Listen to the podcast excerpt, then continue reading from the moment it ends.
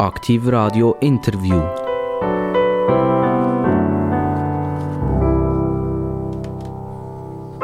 Herzlich willkommen bei Aktiv Radio. Das Aktiv Radio, wo keine Nachrichten macht, so direkt, wo keine Verkehrsmeldung rauslässt, wo kein Börsenbericht rauslässt, aber am Volk eine Stimme geben. Und zum Volk gehören selbstverständlich auch Vertreter und Vertreter beispielsweise können Nationalräte sein, es können äh, Ständeräte sein, das können Bundesräte sein, das können Kantonsräte sein, das können Gemeinderäte sein. Wer auch immer uns vertritt und wenn wir unsere Stimme geben, dass er uns eben soll vertreten Und ihr habt es richtig gehört, es ist ja er, er äh, hat zum Vornamen Matthias, er kommt aus dem Aargau. Der Aargau ist bei uns sehr gut vertreten. Wir sind immer wieder froh, wenn die Aargauer mal nicht Richtung Zürich abschwenken, sondern eben rechts weggehen, äh, Richtung Solothurn und zu uns ins Studio nach Zuchwil, direkt an der Kreuzung zwischen der A1 und der A5 kommen. Also es ist eben der Matthias und er heißt zum Nachnamen Jauslin. Er ist 1962 auf die Welt gekommen. Er ist in der FDP äh, Parteimitglied er politisiert auch für die FDP. Und ich begrüße ihn ganz, ganz recht herzlich begrüßen. Grüezi wohl, herzlichen Dank für die Einladung, für äh, im Aktivradio dürfen meinen Standpunkt können darlegen. Wo, wo wir Sie eingeladen haben und Sie haben von Aktivradio gehört, haben Sie auch an radioaktiv gedacht oder, haben Sie, oder ist das fast schwierig zu sagen, Aktivradio? Nein, ist nicht schwierig zu sagen, Aktivradio. Ein bisschen gewundert hat mich unser Signet, das so ein bisschen piratenmässig daherkommt. Und dann habe ich zuerst mal googeln, wer ganz genau sind. Ich bin ehrlich, ich habe euch vorher nicht kennt. Das ist so. Also wir sind ja jetzt genau ein Jahr ungefähr auf Sendung. Also wir gehören noch zu den Youngsters in diesem Bereich. Innen. Aber wir möchten gerne eben auch wie auf der A1 auf die Überholspur gehen und schauen, dass wir langsam aber sicher das Radio werden für ganz gute Gespräche. Und eben heute ist der Matthias Jauslin, Nationalrat aus dem Aargau, Jahrgang 1962 bei uns. Matthias Jauslin, euer Beruf wird ausgegeben als eidgenössisch diplomierter Elektroinstallateur. Ähm, das ist jetzt eine von diesen Berufsgattungen, die noch, noch nicht anglifiziert ist worden. Also ist immer noch Elektroinstallateur. Oder gibt es auch schon irgendwie eine Wahnsinnsbezeichnung, wo man nicht mehr weiss, was er macht? Nein, die grosse Änderung ist bei uns gekommen, wo wir früher Elektromonteure waren und dann neu genannt wurden Elektroinstallateure. Das war schon der grosse äh, Pick, den wir gemacht haben und schon allein das hat äh, sehr grosse Diskussionen gegeben. Aber ich denke, der Elektroinstallateur, so wie er jetzt daherkommt, äh, das ist noch ein richtiger Handwerker, äh, eine Person, die noch auf dem Bau arbeitet, die wirklich noch schaut, dass äh, Kundschaft Licht hat, Kundschaft warm hat und äh, Kundschaft, äh, Kundschaft schlussendlich auch kann wohnen in einem Gebäude. Innen. Sie sind 1962 auf die Welt gekommen. Das heißt irgendwie so 1969 eingeschult worden vermutlich. Dann in, in, in Kanton Solothurn ist das Bezirksschule gewesen, in anderen Kantonen ist das Sekundarschule gewesen. Und dann kommt ja die ganz große Entscheidung, was mache ich, oder?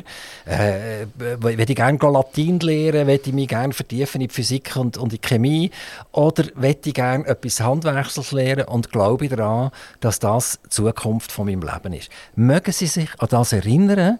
Wo die Entscheidung hat gefällt werden, sie mit ihren Eltern zusammen.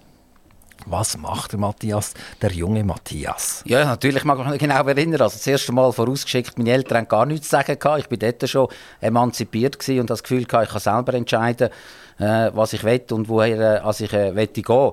Übrigens Jahrgang 62, ein typischer Babyboomer. Also wir sind ja verantwortlich für alle äh, die Probleme, die wir auf dieser Welt zurzeit haben und die müssen gelöst werden ja, in der Zeit, wo wir noch arbeitstätig sind. Zu der Berufswahl. Ich bin äh, zum Berufsberater gegangen. Ich habe nicht genau gewusst, was ich machen soll, wirklich nicht.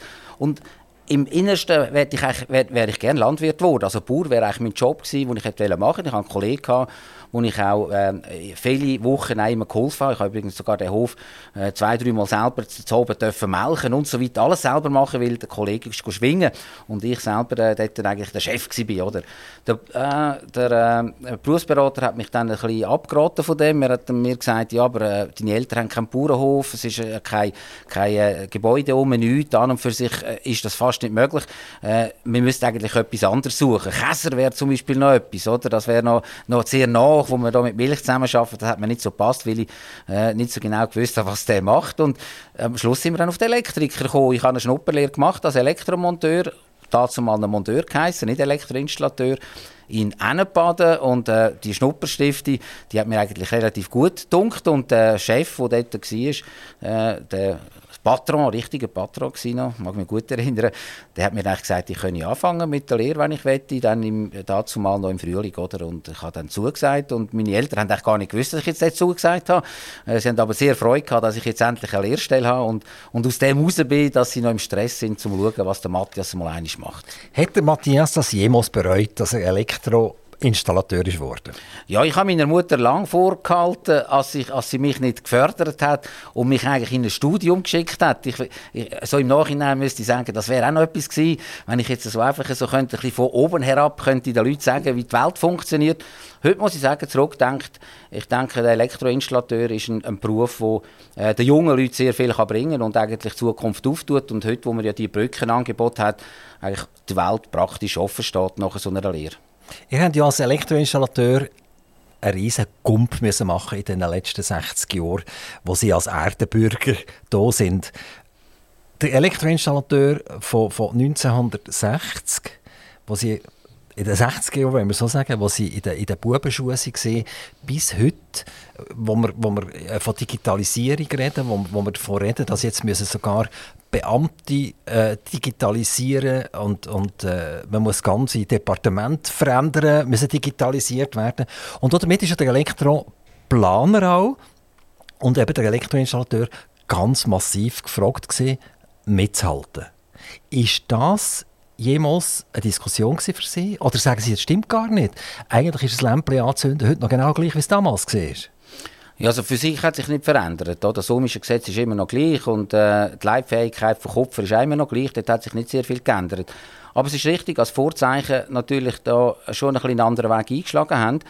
Aber der Elektroinstallateur oder dazu mal Elektromonteur, der ist von Anfang an eigentlich mit dem äh, bewandert gewesen. Also er hat schon sehr, sehr früh hat's immer wieder neue Sachen gegeben. Wir haben andere Hausleitsysteme konstruiert, wir haben andere Beleuchtungskörper äh, gesehen, wir haben andere Steuerungselemente gesehen. Das ist eigentlich immer vorwärts gegangen. Und meine, in der Kommunikation dazu mal mit, äh, mit dem alten Telefon, das Swisscom noch gebracht hat, mit der Drehscheibe, das ist dann schon uns, unserer Lehre dann mit der Tastatur kommt. Dort hat man schon müssen auf neue Technologien umschwenken. Ich glaube, äh, das Beruf Berufsbild vom Elektroinstallateur geht in die Richtung, dass es gar nicht geht, dass man äh, nicht mehr weiterbildet, sondern eine ständige Weiterbildung ist fast obligatorisch. Äh, es gibt Leute, die sagen, früher ist der Elektriker ins Haus gekommen, wenn wir das Haus gebaut haben, und dann ist er vielleicht wieder mal gekommen, wenn wir das Haus total renoviert haben. Aber, aber zwischendurch haben wir ihn eigentlich nicht gebraucht.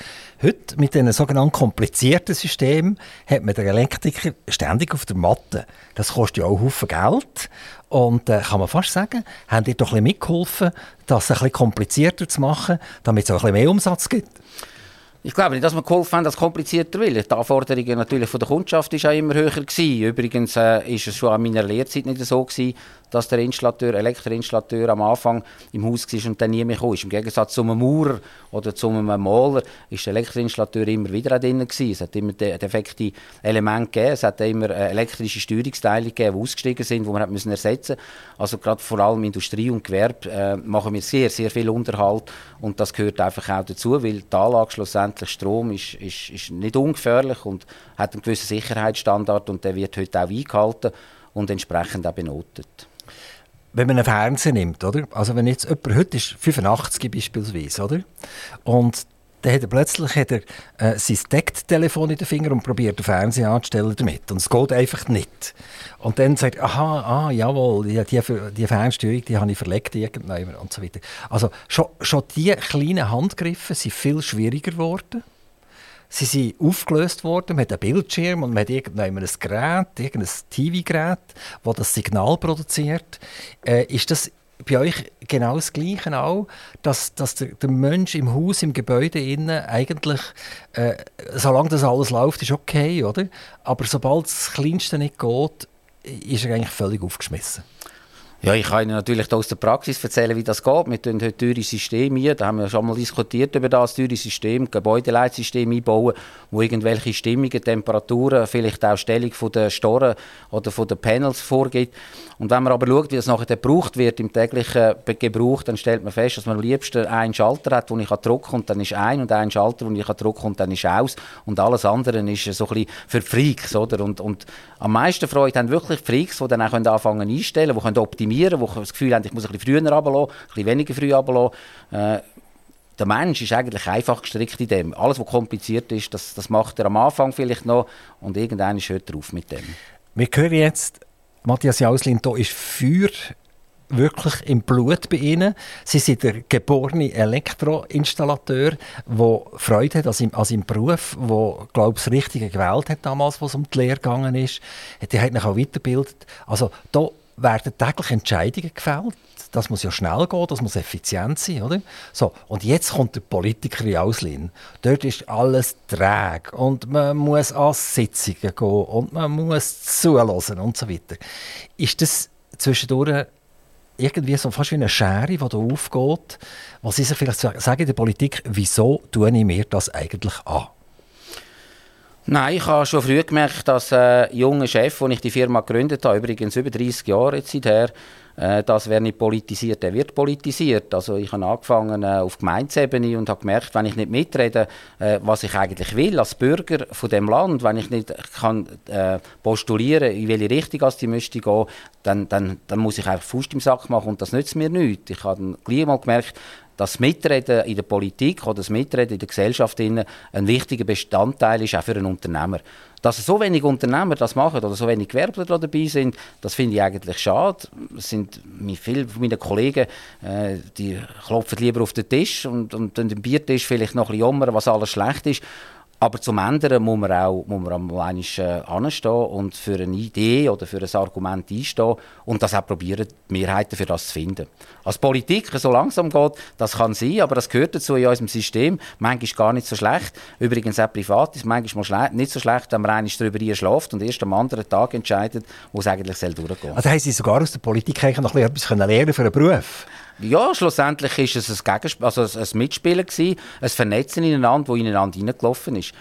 Wissen Sie, ein, ein, ein Elektroinstallateur oder überhaupt Bauvorschriften, die man kennt, das ist ja alles ursprünglich einem Gesetzgeber gekommen und hat einen Ursprung. Und wenn man dem mal ein bisschen auf den Grund geht, warum das so ist, dann kann man von dem auch profitieren oder kann das auch verstehen oder umgekehrt eben auch Änderungen können beantragen. Das heisst mir gerade ein Stichwort gegeben. Gesetzgeber, Gesetz. Das ist etwas Wunderschönes, dass seit wir auf der Welt sind, äh, kann man sagen, die Gesetze haben sich verhundertfacht. Ich sage jetzt einfach mal eine Zahl. Und es sind tonnenweise Gesetze geschafft worden, aber es sind fast keine Gesetze abgeschafft worden. Und durch das ist mein Leben als Bürger viel komplizierter geworden. Also, ich mache irgendetwas, wo ich als Bürger ein Rechtsverständnis habe und sage, das darf ich wahrscheinlich machen. Das ist okay, oder?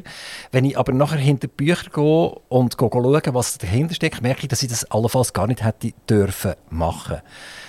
Frage jetzt an einen Vollblutpolitiker, der von den Freisinnigen kommt, der ja für, wo, wo sagt, ein Gesetz äh, machen und ein Gesetz abschaffen, etwa in dieser, in Kategorie. Äh, wie, wie, wie sieht das aus? Kommt ihr selber überhaupt noch raus? Oder äh, habt ihr auch ständig, etwa all, drei Tage, den Anwalt im Haus? Oder, oder äh, tut ihm schnell anrufen und sagen, also mal, ich würde gerne hier den Balkon grün anmalen. Darf ich das überhaupt machen? Nein, ich habe nicht äh, alle drei Tage den Anwalt im Haus. Übrigens auch der Jurist, Jurist nicht. Ich habe äh, äh, ein bisschen distanziertes Verhältnis zu der Juristerei, dunkt mich, äh, weil, weil äh, die Auslegung dann von einem Gesetz oder, mit dem normalen Menschenverstand die sollte funktionieren. Und äh, mich dunkt es jetzt eben, wenn man jetzt die Gesetzgebung nimmt, die wir haben, sind das eigentlich Leitplanken, vor allem Leitplanken. Und solange ich jemandem anderen nicht wehtue mit meinem Handeln oder mit meiner Tätigkeit, dann soll das auch zugelassen sein. Es hat sich aber gezeigt, dass dass es einfach auch Tätigkeiten gibt, wo, wo klare Regeln brauchen, damit der Mitbürger nicht eingeschränkt wird in seiner Freiheit. Und ich glaube, wir haben heute äh, vielleicht so ein eine, eine, eine, Balance gefunden zwischen der Gesetzgebung und was, was darf ich nicht und was darf ich noch. Jetzt müssen wir einfach schauen, dass die Verwaltung aus diesen Gesetzen eben nicht Verordnungen macht, die uns nachher stören. Und ich glaube, dort ist der Haken. Äh, wie tue ich das nachher umsetzen? Also wie tue ich, wenn der Gesetzgeber ein bestimmtes Gesetz gemacht hat, das nachher auf Stufe Kanton oder auf Stufe äh, Kommunen äh, umsetzen und in der Praxis dann äh, so Tätigkeiten äh, voranbringen. Also das Thema können wir vielleicht ein bisschen vertiefen nachher, weil das ist etwas, wo uns Bürger im Feld draussen sehr, sehr interessiert, dass wir eigentlich genau mit dem Rechtsverständnis eigentlich unser Leben können fristen können. Dass wir nicht bei allem und jedem, was wir machen, uns immer müssen überlegen müssen, gibt es eigentlich irgendein Gesetz, das irgendjemand ist, wo sowieso niemand versteht, wo ich eigentlich mit einem halben Fuß schon fast im Gefängnis bin. Ähm, Matthias Jauslin, der Name Jauslin, äh, woher kommt der? Also wir sind äh, Baselbieter Geschlecht, also Heimatort ist Muttens. Äh, der Rest weiß ich eigentlich nicht. Wir haben einen, einen grossen Stammbaum, der ins österreichische Retour geht. Äh, es, es, ist aber nicht so ganz klar erwiesen, wo genau wie was entstanden ist. Ich nehme es einfach so, dass es ein Name ist, den man nicht so kennt, aber äh, sehr gut tönt und äh, schlussendlich einen Baselbieter Ursprung hat. Also, darf ich Sie jetzt ganz schnell belehren? Ja, gern, gern. Also, und zwar, also, ich weiß nicht, ob es stimmt, oder? aber meine Recherche hat Folgendes ergeben. Äh, der Name Jauslin kann man bis Anfang des 15. Jahrhunderts recherchieren, tatsächlich im Baselbiet, im Baselland.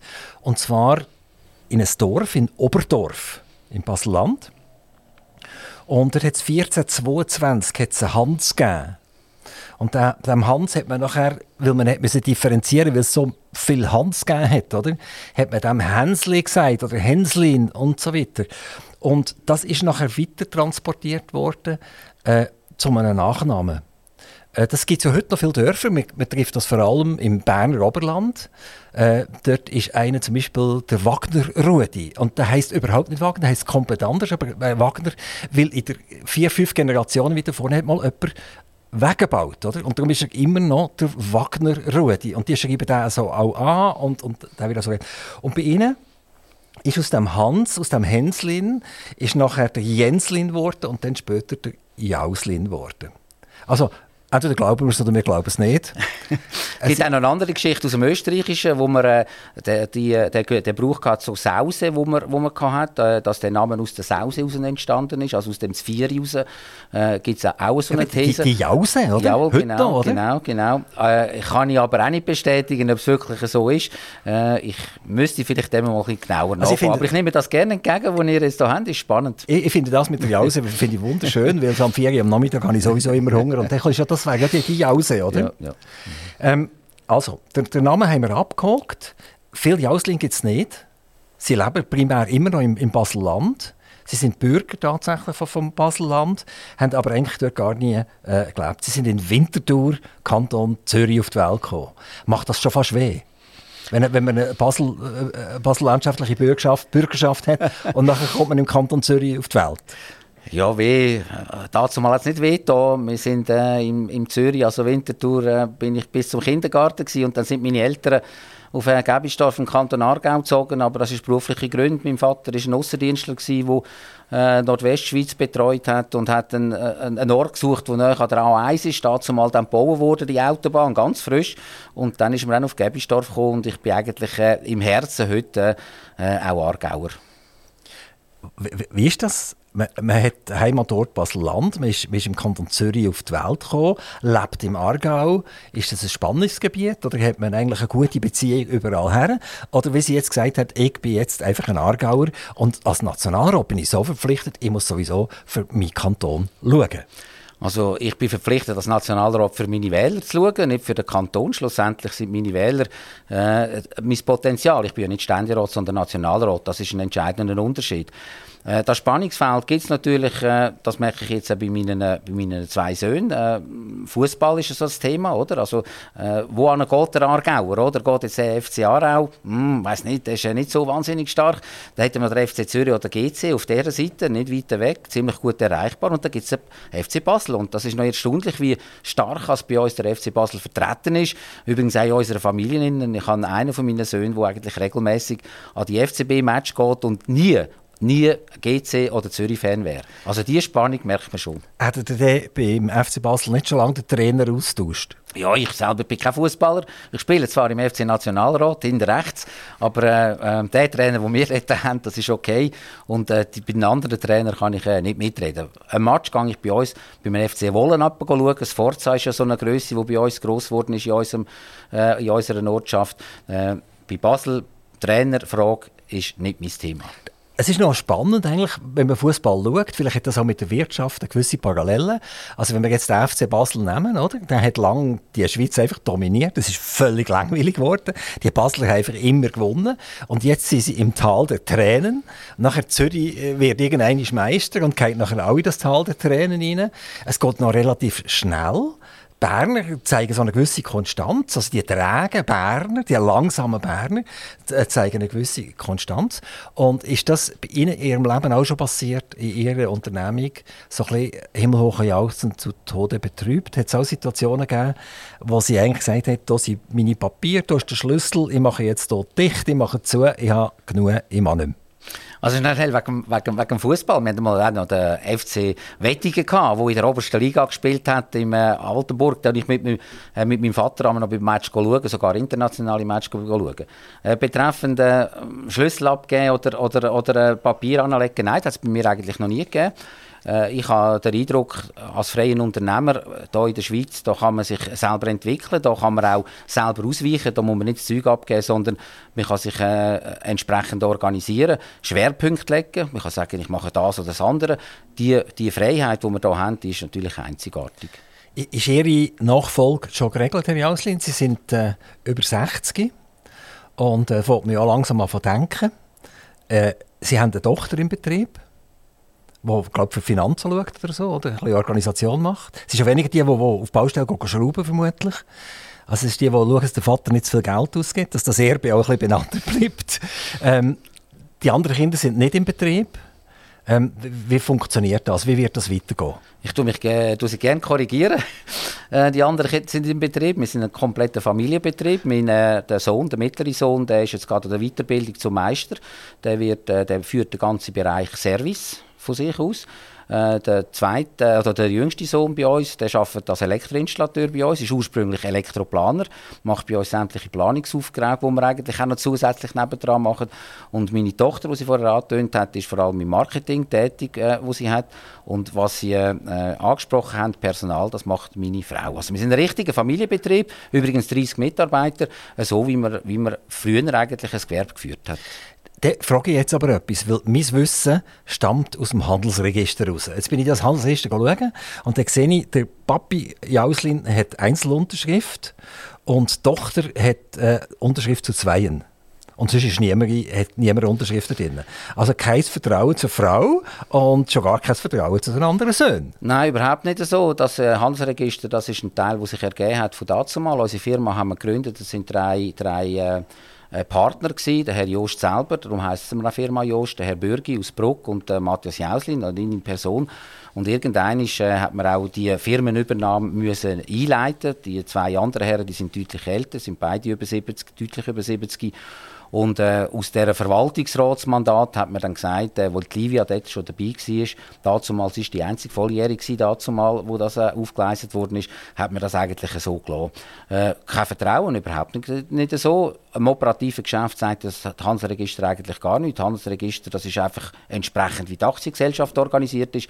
Operativ haben äh, meine Kinder ihren Teil, ihren Verantwortungsbereich im Betrieb innen und das erfüllen sie sehr gut. Aber bei ihrem Betrieb innen darf genau einer entscheiden, dass sie sehen und sonst darf gar niemand entscheiden. Mhm. Weil, weil ihre Tochter hat äh, die Unterschrift zu zwei mit ihnen zusammen mhm. und sie haben eine Einzelunterschrift. Also kann die Tochter allein auch gar nicht machen. Aber kommen wir zurück zu, zu... Äh, sagen Sie mir, was für Entscheidungen Sie ansprechen. Oder Entscheidungen Firmen verkaufen oder Entscheidungen... Oder, oder in so, einer, in so einem Kleinbetrieb, Gewerbebetrieb, wo wir operativ arbeiten, entscheiden, ob wir ein neues Auto kaufen, entscheiden, ob wir äh, einen Kunden äh, betreuen, entscheiden, ob wir eine Offerte rechnen, das machen meine Leute direkt an der Front. Für das braucht es keinen Verwaltungsratspräsident und braucht es keinen Verwaltungsrat. Ja, aber äh, wenn, ich, wenn ich jetzt etwas bestellen neu bei einem Lieferant und der will äh, im Prinzip will eine rechtsgültige Unterschrift haben, dann muss das so sein, oder? Also wir, haben, äh, wir sind organisiert nach QS, wir haben, äh, was sind etwa 80, 90 Lieferanten, mit denen haben wir Lieferantenverträge und wenn bei uns ein, ein, ein Lehrling merkt, dass er einen Schrauben braucht, dann bestellt bei uns der Lehrling die Schrauben selber. Also wir sind wirklich so organisiert, dass jeder für sich selber zuständig ist. Es gibt nicht die Hierarchie, dass sämtliche Bestellungen beim Verwaltungsratspräsidenten über den Tisch gehen. Aus dieser Schuhe sind wir schon lange gewachsen. Gehen wir über zur Politik. Ähm, die FDP vom Aargau sagt, wir lösen die Probleme, wir machen die Schweiz stark. Ähm, ich tue jetzt seit knapp eben anderthalb Jahren darf ich Gespräche führen mit Politikern und ich habe sehr, sehr viel, ich sage jetzt dem, bitte nicht negativ auffassen, Phrasendrescherei erlebt. Oder? Also, also, also Zeugs, das man herschmeißt, irgendwie ein paar Worte, oder? Wo, das kann alles heißen, es kann auch gar nichts heißen. Und jetzt steht, wir lösen die Probleme. Also wenn mir ein Mitarbeiter sagt, jetzt kannst du mal ganz ruhig kannst heimgehen, ich löse deine Probleme, dann muss ich das Vertrauen haben, dass es auch tatsächlich macht. Genauso einem Politiker, wenn der mir sagt, du kannst jetzt ganz ruhig schlafen, ich löse deine Probleme, dann muss er es auch tatsächlich machen. Wenn wir auf Ihre Partei sprechen, kommen wir auf die Freisinnig-Demokratische Partei. Die FDP, die übrigens im Kanton Solothurn ja mega stark ist, man hat mal einen Bundesrat Stampfli gehabt, der noch auf, auf den Tisch gehauen hat. Oder? Äh, man hat äh, Ballstel als die Wiege der, der, des Freisinns angeschaut. Ähm, das sind primär sind das Unternehmer gesehen, wo, wo versucht haben, den liberalen Gedanken in äh, die Schweiz hineinzubringen. Und das sind Leute, die haben wirklich etwas bewegt. Jetzt meine Frage an Sie, Herr Jauslin. Die FDP nehme ich persönlich nicht mehr so wahr. Ich kann sie nicht mehr packen. Äh, im, im, positiven wie im negativen Sinn. Sie ist für mich, äh, jedes Mal, wenn ich zulänge, ist sie schon wieder an einem anderen Ort ganz verrückt ist es geworden, wo Petra Gössi äh, den Pfad von der Wirtschaft verloren hat, die FDP grün anbinselt hat und dann hat gar niemand mehr gewusst, um was es eigentlich geht. Also jetzt kommt die ganz konkrete Frage an Sie. Matthias Jauslin, als freisinniger Nationalrat, wie sehen die freisinnigen Postulate aus von Ihnen persönlich, die auch tatsächlich zu realisieren sind, die nicht einfach sagen, Sie können nicht zu mir und sagen, ich löse deine Probleme. Oder? Das machen Sie ja nicht. Oder? Also welche Probleme von mir haben Sie angepackt? Welche packen Sie an? Und bei welchen sehen Sie auch tatsächlich grosse Chancen, dass Sie sich durchsetzen können? Also wir können mal anfangen mit dem ganzen Altersvorsorge, was BVG ist und was äh, Rentenalter sind. Da haben wir mitgeholfen, dass wir die Angleichung 65-65 haben, wirklich auch zuvorderst vorne dabei gewesen. Wir haben äh, die Problematik, die wir jetzt mit der Revision haben vom, von der Altersvorsorge zweite Säule, wo wir äh, sehr aktiv sind und versuchen eigentlich den wirtschaftlichen Teil reinzubringen. Also nicht einfach, dass der Staat alles zahlt, sondern dass jeder für sich und für sein Sparguthaben selber äh, zuständig ist. Wir haben äh, die Individualbesteuerung, die wir äh, jetzt vorantreiben, äh, auch aus, ähm, aus äh, freisinnigen Kreisen kommt, wo es darum geht, dass jede Person äh, selber äh, seine Steuererklärung macht und selber für seine Steuern zuständig ist. Nicht mehr irgendwelche äh, Zivilstände entscheidend sind, sondern jede Person für sich daran nimmt. Im, im Energiebereich haben wir unser, äh, unser Postulat so weit aufgestellt, wie wir, wie wir fahren Wir haben gesagt, äh, die Kernkraftwerke, die wir jetzt haben, äh, die lassen wir so lange wie es geht äh, weiterlaufen. Wir wollen aber auch einen massiven Zubau von alternativen oder erneuerbaren Energie und äh, dann auch schauen, dass äh, Bewilligungsverfahren äh, möglichst einfach sind und möglichst schnell kann, äh, zugebaut werden. Wir in x, x Sachen, wo wir auch eine Leaderrolle übernehmen. Die Sicherheit sind wir ebenfalls vorne, vorne dabei, wo wir sagen, wir brauchen wieder eine starke Armee, wir brauchen auch äh, eine, eine, eine Sicherheit, wo unser Land eben auch demonstriert, dass wir äh, irgendwelche fremde Einmischungen nicht zulassen. Also diese Sachen, die ist der Freisinn relativ stark äh, unterwegs. Und ich, Sie haben vorhin noch gesagt, wegen der Größe, wegen dem grünen Anstrich, äh, weg von der Wirtschaft. Und wir dürfen nicht vergessen, dass auch äh, alternative Energien, erneuerbare Energien oder auch heute aktuelle Systeme eben auch ein, ein Businessmodell können sein und teilweise auch als Businessmodell genutzt werden und die Wirtschaft äh, dort teilweise sehr gute Produkte auf dem Markt hat. Sie haben vorhin das Wort Energie angezogen. Bleiben wir vielleicht ganz kurz bei dem. Äh, Energie ist etwas, was uns Bürger im Moment blockt. Es blockt uns nicht, weil wir am also nicht haben. Also wir kommen unser Gas über, wir kommen unseren Strom ja über.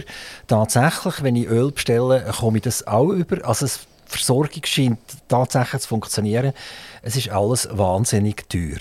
Und jetzt haben wir den Abschluss vom letzten Jahr von den ganz grossen, oder? Von, von, der, von der Axpo, Alpic und wie sie alle heißen, äh, Bernische Kraftwerke etc.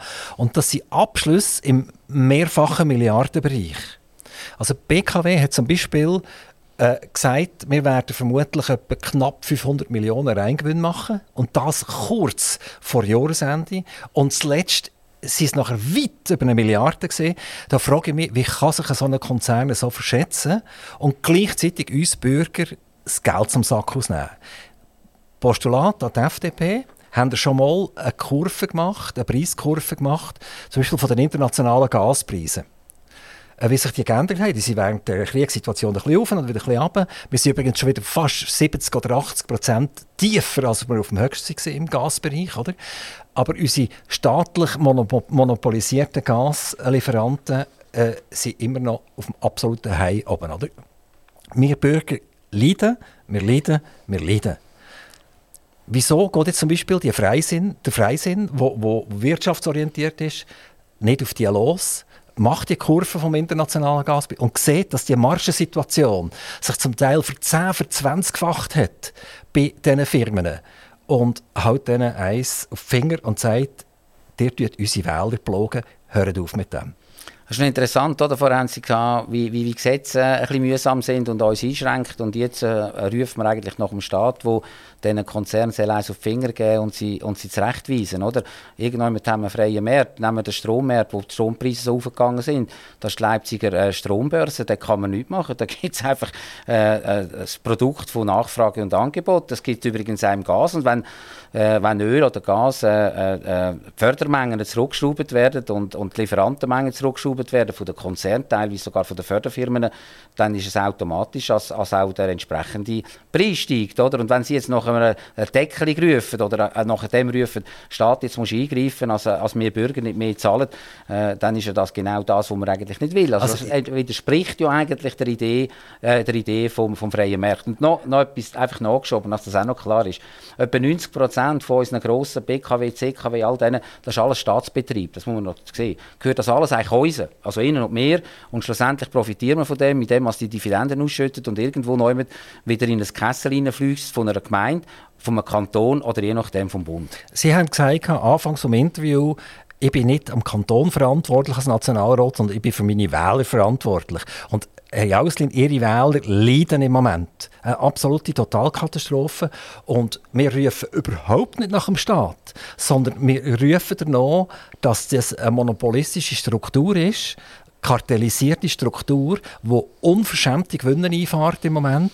Und das hat weder mit Bürgern noch, noch mit sozialem Engagement irgendetwas zu tun, sondern es ist schlichtweg eine Schweinerei, wenn man eigentlich ein Kriegsgewinner ist. Also man tut auf diesen tagtäglichen äh, apokalyptischen Nachrichten tut man reiten und jeder sagt, ja, jetzt ist es halt so teuer etc. Und wenn man dann auf, runtergeht und die Kurve zieht und man sieht, dass die Marschen sich x-facht haben, oder? dann Herr Jauslin, sind Ihre Wähler, die Sie selber gesagt haben, ich bin verantwortlich für die, einfach nicht happy? Mal, meine Wähler werden happy. Ich habe äh, eigentlich jetzt gerade einen Antrag eingereicht in der Kommission, wo der liberale Strommarkt wieder fordert, der sagt, ich muss eine Möglichkeit haben, um meinen Strom bei dem Lieferant können beziehen, wo ich will. Ich will eine Training haben zwischen Netz und Energie und der Antrag wird übrigens am 20. 21. Februar in der Kommission besprochen. Ich bin dann gespannt, wie die anderen Bürgerlichen auf dem abfahren. Im Kanton Aargau sind ihr meistens in einer Listenverbindung fürs, äh, für die Nationalratswahlen und Ständeratswahlen. Äh, in anderen Kantonen äh, es ist die SVP und die FDP nicht ganz so grün und äh, die verlangen nachher eine Trennung von dem. Im Kanton Aargau ist es, ist es äh, eigentlich bis glaub, 2011 oder irgendwann haben wir eine Trennung gemacht. Ich weiß nicht, wie das war, ganz genau. Und seither sind wir wieder zusammen und sind früher auch immer zusammen gewesen werden wir 2023 auch die Listenverbindung durchziehen? Ich kann noch nicht sagen, welche Listenverbindung der Kanton Aargau wirklich macht. Das sind äh, Diskussionen im Gang, vor allem mit der bürgerlichen Partei. Also ich rede von der Mitte, von der SVP und von der FDP. Schlussendlich sind ja Listenverbindungen ein mathematischer Teil, wo gehen die Restmandate von der Stimme an, gehen sie ins linke Lager, also Richtung SP, äh, Grüne, äh, wo wir haben, oder geht es in ein bürgerliches Lager, SVP, äh, CVP oder eben Mitte und, und FDP. Äh, die Listenverbindungen äh, ist ein heikler Punkt, weil es gibt auch Leute, die das auch thematisch miteinander verbinden. Also wenn die FDP mit der SVP eine Listenverbindung macht, heisst, wir gehen miteinander ins gleiche Bett. Auf der anderen Seite äh, muss man sehen, dass, dass äh, die thematischen Verbindungen eben äh, weit auseinander sind und auch zu dem führen, äh, dass so Listenverbindungen nicht ganz so gern gesehen werden. Übrigens auch hier, ich habe äh, schon in der Staatspolitischen Kommission mal die Idee aufgebracht, dass Listenverbindungen müssen verboten werden. Es müsste das doppelte Buckelsheim und der ganzen Schweiz gelten, dass das Restmandat eben nicht in andere Parteien hineingehen oder in andere Listenverbindungen, sondern äh, in einer Partei bleiben, je nachdem halt in einer anderen Gegend. Nächste Frage, was Listen anbelangt. Ihr habt eine Hauptliste, die ihr bringt für die Nationalratswahlen und fünf Unterlisten, oder vier Unterlisten, total fünf ist es genau. Also es ist eine Hauptliste und fünf Unterlisten. Also auch, auch hier schaffen es ja, dass vermutlich keiner mehr rauskommt oder wie es ganz genau funktioniert. Und jetzt ist das alles so ein Schulbubentrickchen, oder? Dass, ich nehme an, wenn eine, wenn eine Unterliste reingeschmissen wird, zählt das auch als Stimme für die Hauptliste. Ist das richtig? Äh, es wird zusammengezählt und kommt am Schluss, in der, in der, in der Schlussverteilung, kommt es zuerst in die Hauptliste rein. Also hättet ihr eigentlich 45 Listen sollen machen dann wäre die Chance noch grösser gewesen, dass ihr in der Hauptliste genug, genug Stimmen habt. Ähm, ist das nicht fast ein Joke ein bisschen, oder? Also ihr habt eine Hauptliste, da sind Sie und, und Ihre Kollegin drauf, das ist Maya Riniker. Und nachher kommt ganz Haufen Kanonenfutter wo, wo im Prinzip die soll bringen. Ihr habt ja eh im Moment nur zwei Sitze von der Freisinnigen, wenn ich das richtig äh, gelesen habe. Und ihr wollt gerne einen dritten holen. Also da, da, da reden wir ja, ja, fast von einem Brösmeli. Klar ist der dritte Sitz etwas Tolles, oder? Ihr habt ihn ja verloren. Wo, wo sie gewählt worden sind, ist der dritte Sitz geholt worden. Jetzt haben sie ihn wieder verloren. Also äh, da kann man vielleicht wieder ein bisschen Vertrauen in die FDP nachfragen. Aber no, nochmal, wieso macht man fünf Unterlisten? Von denen ist ja, sag jetzt mal, zu, zu 90 Prozent wird kein einziger gewählt von diesen Unterlisten, oder? Also man hat im 2019 schon mal die Idee aufgebracht, ob man mit Unterlisten arbeiten will, weil es hat sehr viele Leute gegeben, die gesagt haben, ich bin bereit, auf einer Liste mitzukämpfen, möchte aber äh, an und für sich nicht auf der Hauptliste sein. Ich könnte mir jetzt gut vorstellen, dass ich auf einer Seniorenliste bin, auf einer jungfreisinnigen Liste oder auf Unternehmerliste, wo wir übrigens auch haben, Unternehmerliste, oder auf einer Liste von, von äh, Spezialisten Gesundheitswesen. Und damit man dem gerecht wird, hat man gesagt, äh, anstatt dass man eine Auswahl macht und nur die 16 Plätze auf der Hauptliste besetzt, schaffen wir eigentlich zusätzliche Listenplätze auf diesen Unterlisten mit dem Ergebnis, dass wir die Liste alle voll haben. Das kommt noch dazu. Also wir haben wirklich 5 mal 16 volle Plätze und, und dass die in der Restmandatsverteilung natürlich der Hauptliste helfen, dass unser Wähleranteil im Ganzen, also als ganze FDP, äh, entsprechend um ein paar 0, Prozentpunkte könnte zunehmen und kann entscheiden für einen dritten Sitz im Kanton Aargau.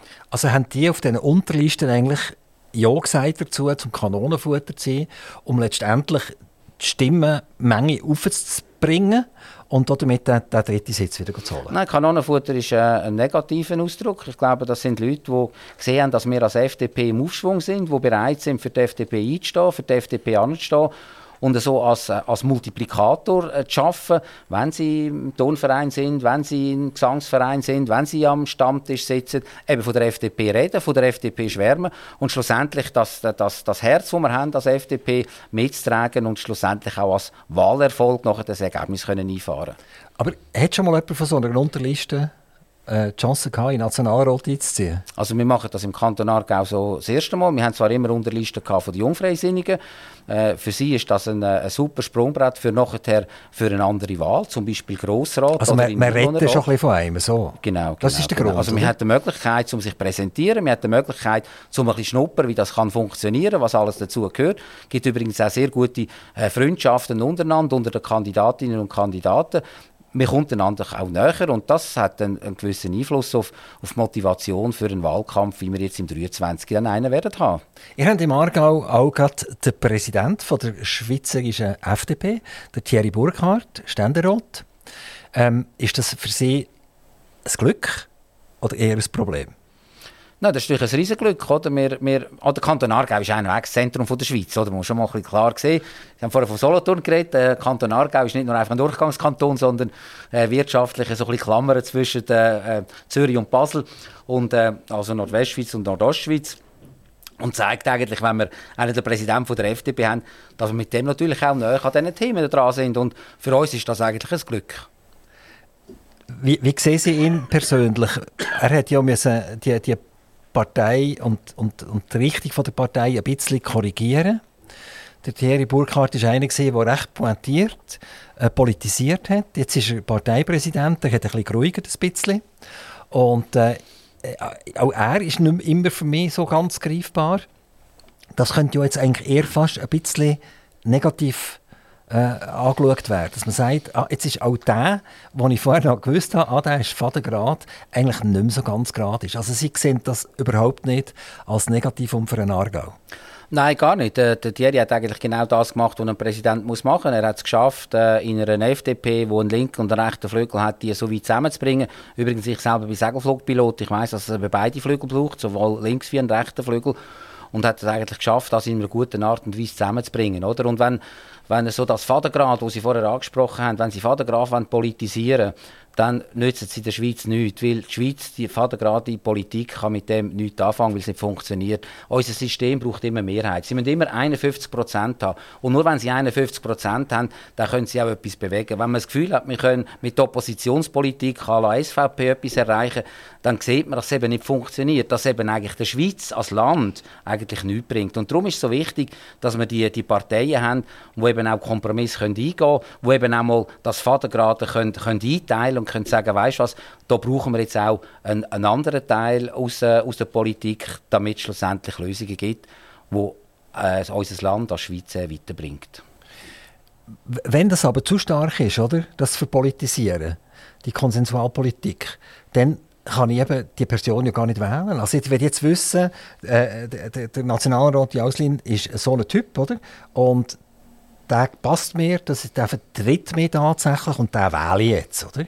Wenn, wenn, wenn natürlich der, der Konsens auf Gib ihm immer gesucht wird und permanent, oder? Dann sage ich, ja, der Jauslin ist zwar geschieden und er ist sicher ein mega guter Elektroinstallateur, aber so richtig packen kann ich ihn nicht. Ich frage mich, vertritt er mich überhaupt, oder?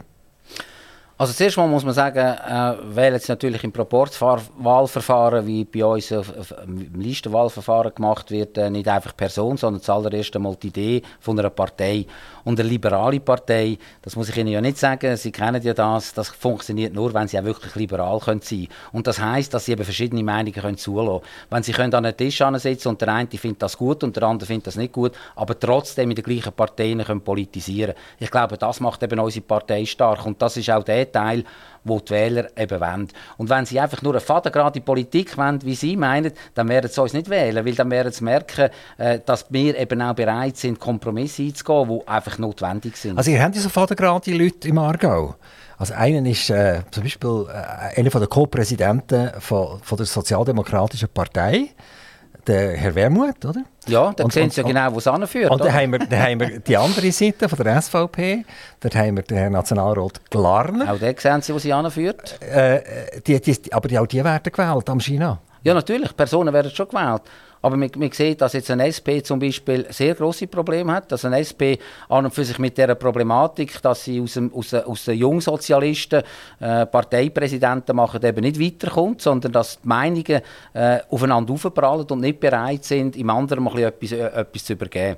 Dann auf dieser Seite, wenn Sie SVP ansprechen, da ist der Herr Glarner, als er eingestiegen ist in die Politik äh, nationalen Ebene, äh, zuvorderst vorne dabei gewesen und alle haben gesagt, da wird jetzt die ganze SVP umbeugen. Wenn ich heute sehe, was der Andreas Glarner im, im Nationalrat noch macht, dann ist das äh, nur noch ganz ein kleiner Bruchteil von dem, was er dazu mal angerissen hat.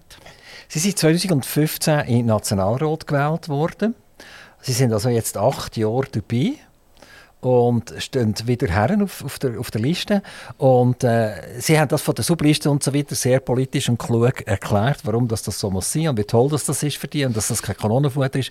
Und trotzdem wird geheißen, unser ganz klare Nummer eins ist der Matthias Jauslin. Also das, auch das ist ja ein bisschen paradox. Oder? Also man nimmt, man nimmt sie als Loki und sagt, der zieht jetzt den Karren Und der bringt uns auch wieder den dritten Sitz.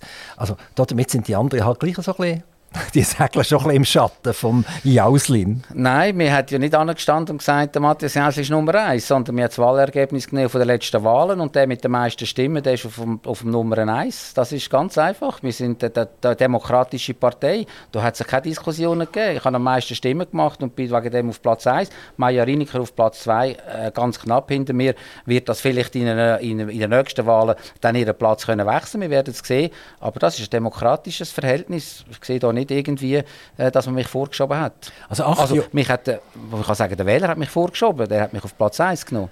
Genau. Also sie machen das super. Eins ist der Wähler und eins ist der Staat. Oder? Sie tun da immer ein bisschen differenzieren in die Richtung. Nein, nein ich, muss, ich, muss Ihnen, ich muss Ihnen einfach das sagen betreffend Staat. Oder? Wir dürfen nicht vergessen, dass wir Menschen in der Schweiz eigentlich alle der Staat sind. Oder? Schlussendlich. Wir meinen immer, äh, das sagen die Bösen in Bern oder in Aarau oder bei euch in, in, äh, in, in Solothurn. Oder? Aber an und für sich sind wir alle auch ein Teil davon. Oder? Es, es gibt immer Sachen, wo man dann ausruft über irgendetwas, auf der anderen Seite aber gleich dann zufrieden ist, dass es funktioniert. Wir zusammen und das ist schön an unserem System, oder? Wir haben einen Basis, basisdemokratisch organisierten Staat und jeder kann mitreden. Das mag durchaus sein, aber es ist noch schwierig, das aus einem freisinnigen Mund zu hören. Wenn wir davon ausgehen, dass wir eine Staatsquote haben, von etwa 240 Milliarden. Also, es ganz cool gesagt, 80 Milliarden gibt der Bund aus, 80 Milliarden geben Kantone aus und 80 Milliarden geben die Gemeinden aus. Oder? Einfach so salopp mal gesagt. Dann landen bei 240 Milliarden, bei einem Bruttosozialprodukt von knapp 700 Milliarden, haben wir eine Staatsquote von etwa 35 Prozent, schon nur auf der Staatsaufgabe gerechnet. Dann, dann gibt es bei uns eine Krankenkasse dazu. Jetzt gibt es überhöhte Energiepreise dazu. Und ich war so frei und habe das mal bei mir im Budget gerechnet und komme auf eine Staatsquote so. Also ich tue jetzt alles, was Medizin ist, und ich am Staat zuordnen etc. Ich tue auch, was Ausbildung ist, dem Staat zuordnen. Jede Fachhochschule, äh, jede, jede Primarschule etc., so ich alles am, am Staat zuordnen, dann komme ich auf eine Staatsquote von über 50 Prozent. Und was ich, ein Bub war, Herr Jauslin, ist das nicht der Fall gewesen. Jetzt wollen wir einfach mal schauen, was mit dieser Staatsquote passiert. Also, in einem Teil gebe ich Ihnen recht. Wir haben, und da bin ich sicher, wahrscheinlich in sämtlichen Kantonen in der Schweiz haben wir äh, grosse Verwaltungen. In Bern auf jeden Fall eine grosse Verwaltung. Sie haben vorhin Juristen angesprochen, mal einmal. Wir haben in diesem Teil auch sehr viele Personen, die natürlich ihr Businessmodell schlussendlich haben. Aber wenn Sie natürlich Staatsquote das Gesundheitswesen nehmen oder das Ausbildungssystem, dann müssen Sie auch unterstreichen, dass wir eines der besten Gesundheitswesen auf der Welt haben, eines der besten Bildungswesen auf der ganzen Welt. Und auch uns, wenn wir im, im, im, im Wald äh, Wirtschaftswachstum schauen, an und für sich uns sehr gut geht. Wir sind vorderst vorne dabei und es ist auch die Frage, wenn wir das oder wenn wir das nicht. Und wenn wir das wollen, dann gehört es natürlich auch dazu, dass wir einen Teil von diesen Geldern, die wir verdienen, irgendwann wieder einsetzen. Auch sie wollen funktionierende Strassen, sie wollen funktionierendes Ausbildungssystem, sie wollen funktionierenden Lebensstandard, wo, wo, wo gewisse Sicherheit Aber wenn ich den Lebensstandard kann haben zu, zu, tieferen Kosten und mit dem Geld etwas Gescheites machen kann, dann würde ich das natürlich gerne machen.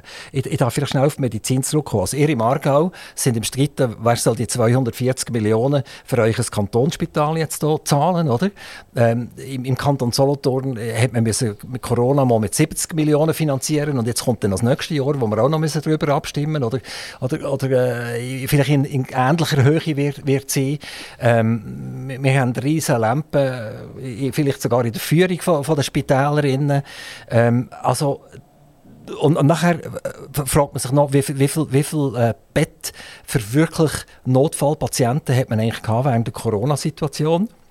Also man hat immer davon geredet, äh, die, die, sind zu 90% beleidigt, die sind 95% beleidigt. Und dann ist man schauen auf, aufs, aufs Bundesamt für Gesundheit und hat gesehen, der Kanton Solothurn zum Beispiel hat 15, 15 Bett gehabt, oder? Wo, wo Intensivpflege möglich ist. 15. Und von 15 Betten ist natürlich dann halt, wenn man 12 beleidigt hat, ist man dann schnell bei 80, 90 Prozent. Oder?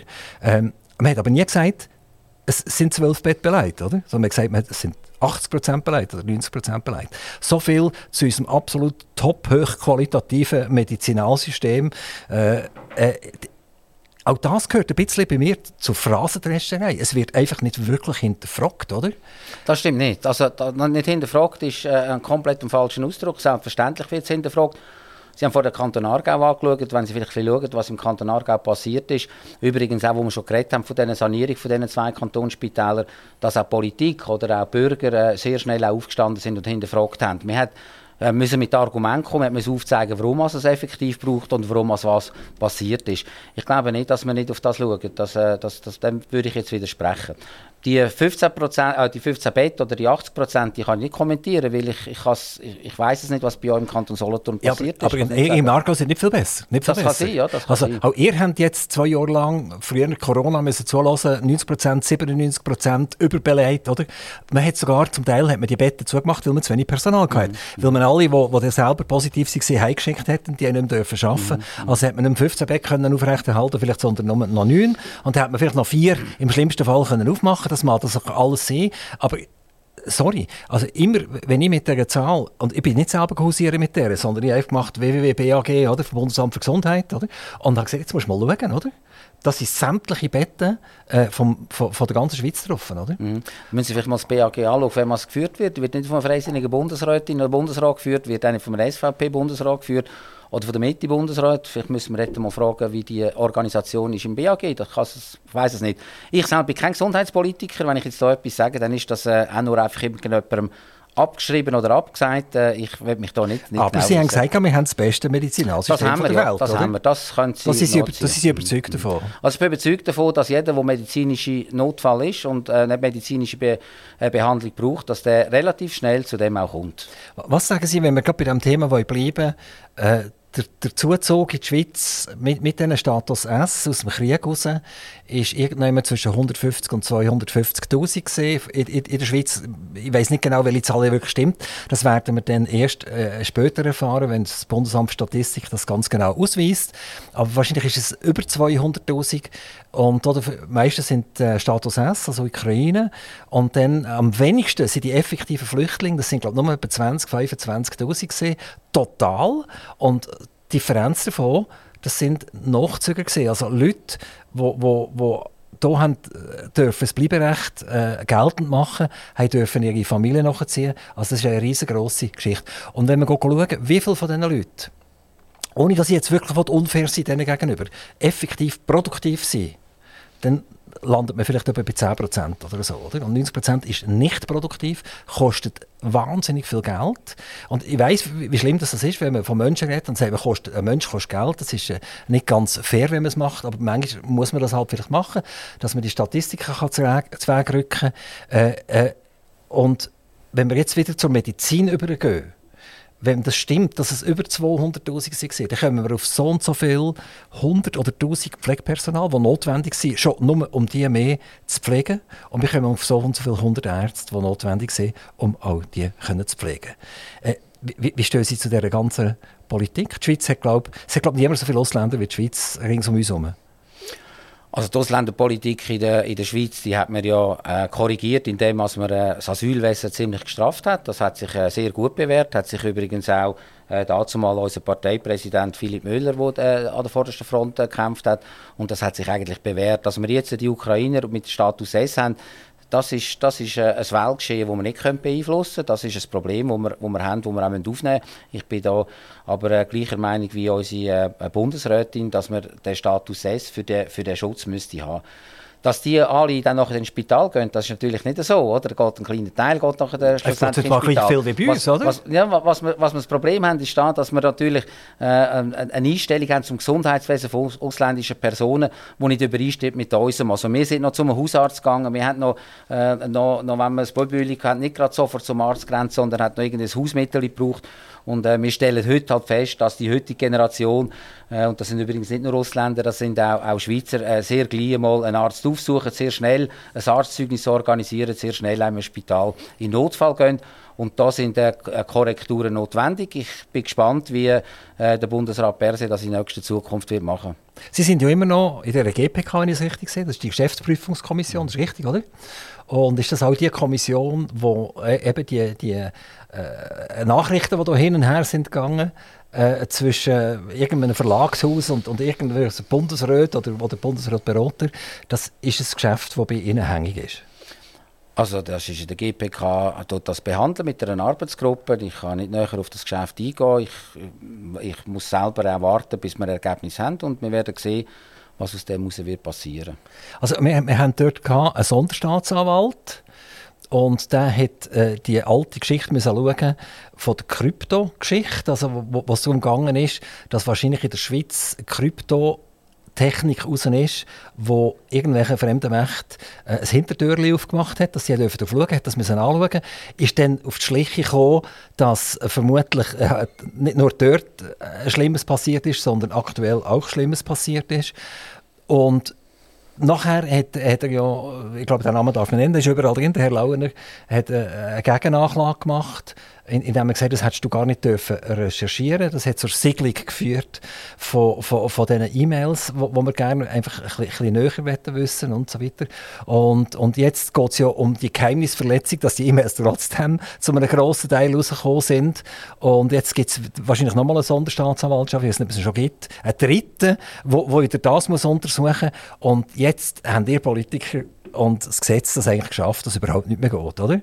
Ähm, also ich weiß nicht, warum also ich, das gar nicht mehr geht. Da kommen wir nicht ganz draus. Ja, also, geht, geht schlussendlich, etwas, nein, nein, schlussendlich haben wir eine Gewaltentrennung bei unserem System. Oder? Wir haben Exekutive, Legislative und Justiz. Und was die Justiz macht, das können wir als Politiker nicht direkt beeinflussen. Das ist einfach nicht so. Und was geht, ist da, ich habe es Ihnen vorher gesagt, es ist eine Arbeitsgruppe, die das äh, entsprechend untersucht. Es geht auch darum, äh, was mit diesen Mails effektiv passiert ist. Und da haben wir kein Ergebnis auf dem Tisch, wo, wo ich Ihnen präsentieren kann. Aber ihr seid dran, ihr wollt Ergebnis haben? Also es ist eine Arbeitsgruppe dran, ich selbst bin in dieser Arbeitsgruppe. Und dort wird man auch Ergebnisse haben, auch wenn die Justiz mit irgendwelchen Bubentrickchen sich gegenseitig mit drei Staatsanwälten tut, äh, handicapieren und stoppen, dass die GPK trotzdem an Resultat herkommt und uns Bevölkerung orientieren ja, also, äh, nicht, nicht, nicht, strafrechtlich, oder? Sondern, sondern rein organisatorisch. Genau. Also die GPK macht ja nichts anderes, als den Prozess untersuchen, ob dort alles so abgelaufen ist, wie es vorgesehen ist vor allem auf Seite Bundesrat und, und wird einen entsprechenden Bericht machen. Den Bericht haben sie bekommen für Beschaffung von Impfstoff, äh, Beschaffung F35 zum Beispiel. Das haben sie alles können nachlesen. Es ist relativ äh, sind dicke, äh, äh, dicke Papier, aber geben dann einen Einblick, so wie wir es äh, zusammengefasst haben als Geschäftsprüfungskommission. Also GPK ist eine der wichtigsten Kommissionen überhaupt, weil sie eigentlich äh, den anderen so ein bisschen auf Finger schaut. Sie schaut, ob das auch effektiv so läuft, wie es sollte, dass hier in diesem Bundeshaus keine Mauschaleien passieren. Sind Sie sich bewusst, was Sie da für eine wichtige Position haben? Ja, das ist mir schon bewusst. Das ist über der ganzen GPK bewusst. Das ist übrigens auch äh, im Bundesparlament bewusst, weil es ist auch entsprechend organisiert ist, das mit dem äh, grössten Sekretariat, damit all die Berichte zusammengefasst werden und aufgearbeitet werden. Ich muss Ihnen sagen, ich bin bei der F35-Untersuchung dabei gewesen, bei dieser Subkommission. Das war ein, ein, eine Heidenarbeit, bis man das alles hatte. Schon allein nur, dass man gewusst hat, was in diesen Verträgen steht, wie die müssen interpretiert werden Ja, es ist äh, den, den Leuten bewusst. Nur, GPK die kann nicht Wunder, Wunder machen, oder? Die kann nur untersuchen, was passiert ist und was fürs nächste Mal muss anders gemacht werden und entsprechend die Empfehlungen am Bundesrat oder an die Verwaltung können abgeben und das wird auch regelmäßig so gemacht. Jetzt haben Sie von der F35 geredet, da sind wir wieder bei der Flügerei. Sie selber fliegen. Wie, wie ist das so, wenn Sie in der Luft oben sind? Ich, ich habe gefragt, wie, wie ist so das Verhältnis Politik und, und Beruf? Sie sind ein, ein Vollblutunternehmer mit, mit Ihrer äh, eigenen Firma und Ihrer Familienfirma selbstverständlich. Ich würde mich da sehr gerne korrigieren. Wie, wie, ist das so, wenn Sie mit einem Segelflüger in der Luft oben sind? Ähm, sagen Sie, jetzt werde ich lieber noch etwa fünf Stunden oben bleiben, weil jetzt muss ich wieder runter und dann geht das ganze Gestürm wieder los. also fünf Stunden bin ich auf jeden Fall oben. Oder? Unsere, ich fliege in Bierfeld, wir fliegen da viel über den Jura bis weit auf Genf ab und wieder zurück. Das gibt Flüge zwischen den sechs und acht Stunden. Also dann ist man froh, wenn man wieder mal runter kann und entsprechend auch die biologische Pause kann einschalten kann, in, in dem Fall. Äh, nein, es, es, es, äh, wir sind vorweg Entscheidungen gekommen. Oder? Äh, Segelflüge ist eigentlich immer eine Entscheidung. Also alle Sekunden muss man entscheiden, ob ich auf der richtigen Route bin, ob es Aufwind gibt oder Abwind. Wir fliegen ja, äh, fliegen ja ohne Motor, wir haben keinen Motor drin. Wir ersetzen den, den Motor durch unsere Intelligenz und haben durch das natürlich auch die Schwierigkeit, dass wir ständig Entscheidungen treffen, Entscheidungen treffen, Entscheidungen treffen. Und die, die, die Möglichkeit, äh, die nehme ich nachher auch im tagtäglichen Leben mit, äh, wo ich weiß, ich muss jetzt einfach entscheiden, wenn es die falsche war, ich muss jetzt zu der stehen und habe vielleicht die Möglichkeit, das erst in einer späteren äh, neuen Ausrichtung entsprechend können zu korrigieren. Also Fakt ist, Matthias Jauslin muss man 2023 wieder wählen, weil er ist Vollblutunternehmer Er ist Vollblutpolitiker und dank dem Segelfliegen hat er auch die Übersicht über die ganze Geschichte. Matthias Jauslin, vielen herzlichen Dank. Vielleicht noch ein Abschlusswort von Ihrer Seite. Vielleicht ist irgendein Thema, äh, das wir in 30 Sekunden noch abhandeln können, vergessen gegangen. Gibt es noch irgendetwas? Ja, es gibt noch ganz, ganz viele Themen. Äh, ich möchte einfach äh, im äh, Aktivradio herzlich danken, dass wir auch einmal die bürgerliche Seite äh, zum Sprachen, äh, zum Reden kommen, weil äh, Schluss haben wir ja eher in der, im Journalismus und im Radioteil eher so ein bisschen Mitte links und äh, es freut mich natürlich, dass wir auch kritisch auf unsere Tätigkeiten schauen, die wir im Bundesbären oben tagtäglich vollbringen. Matthias Jauslin, vielen, vielen herzlichen Dank, dass Sie hier zu uns gekommen sind. Ich hoffe, wir hören uns wieder, vielleicht im 2024, wenn Sie als Loki durch den Bahnhof durchgeschnutzt sind mit irgendeinem Freisinnigen und vielleicht Ihre zwei Kollegen, Ihre zwei freisinnigen Nationalratskollegen mitbringen. Herzlichen Dank, alles, alles Gute und gute Heimreise. Danke vielmals. Aktiv Radio Interview.